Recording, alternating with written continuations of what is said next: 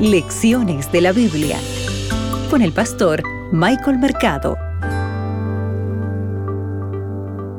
Hola, hola querido amigo, bienvenido a tu programa Lecciones de la Biblia. Para hoy martes 20 de diciembre, el juicio durante el milenio. Abre tu Biblia, que juntos escucharemos la voz de Dios. El texto bíblico está en Apocalipsis, el capítulo 20, el versículo 4, y dice así, Y vi tronos y se sentaron sobre ellos los que recibieron facultad de juzgar. Y vi las almas de los decapitados por causa del testimonio de Jesús y por la palabra de Dios, los que no habían adorado a la bestia ni a su imagen, y que no recibieron la marca en sus frentes ni en sus manos, y vinieron y reinaron con Cristo mil años. Apreciado amigo, tenemos que tomar en cuenta algo muy importante. El proceso del juicio final es el juicio de mil años en el cielo a Satanás, sus ángeles y todos los impíos que resucitarán en la segunda resurrección para recibir el castigo de la segunda muerte. Tú puedes revisar esto en 1 Corintios, el capítulo 6, versículos 2 y 3.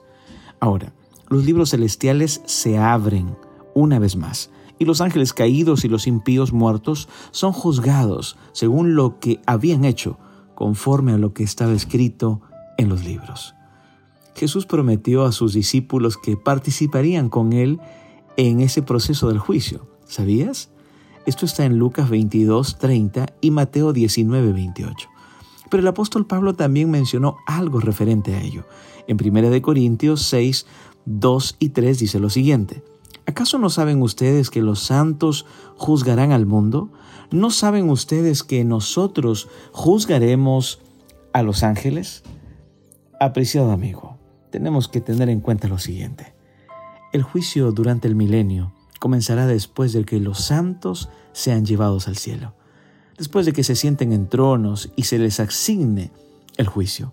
Entonces una vez más los libros se abrirán y ahí son juzgados los muertos por las cosas que estaban escritas en los libros según sus obras.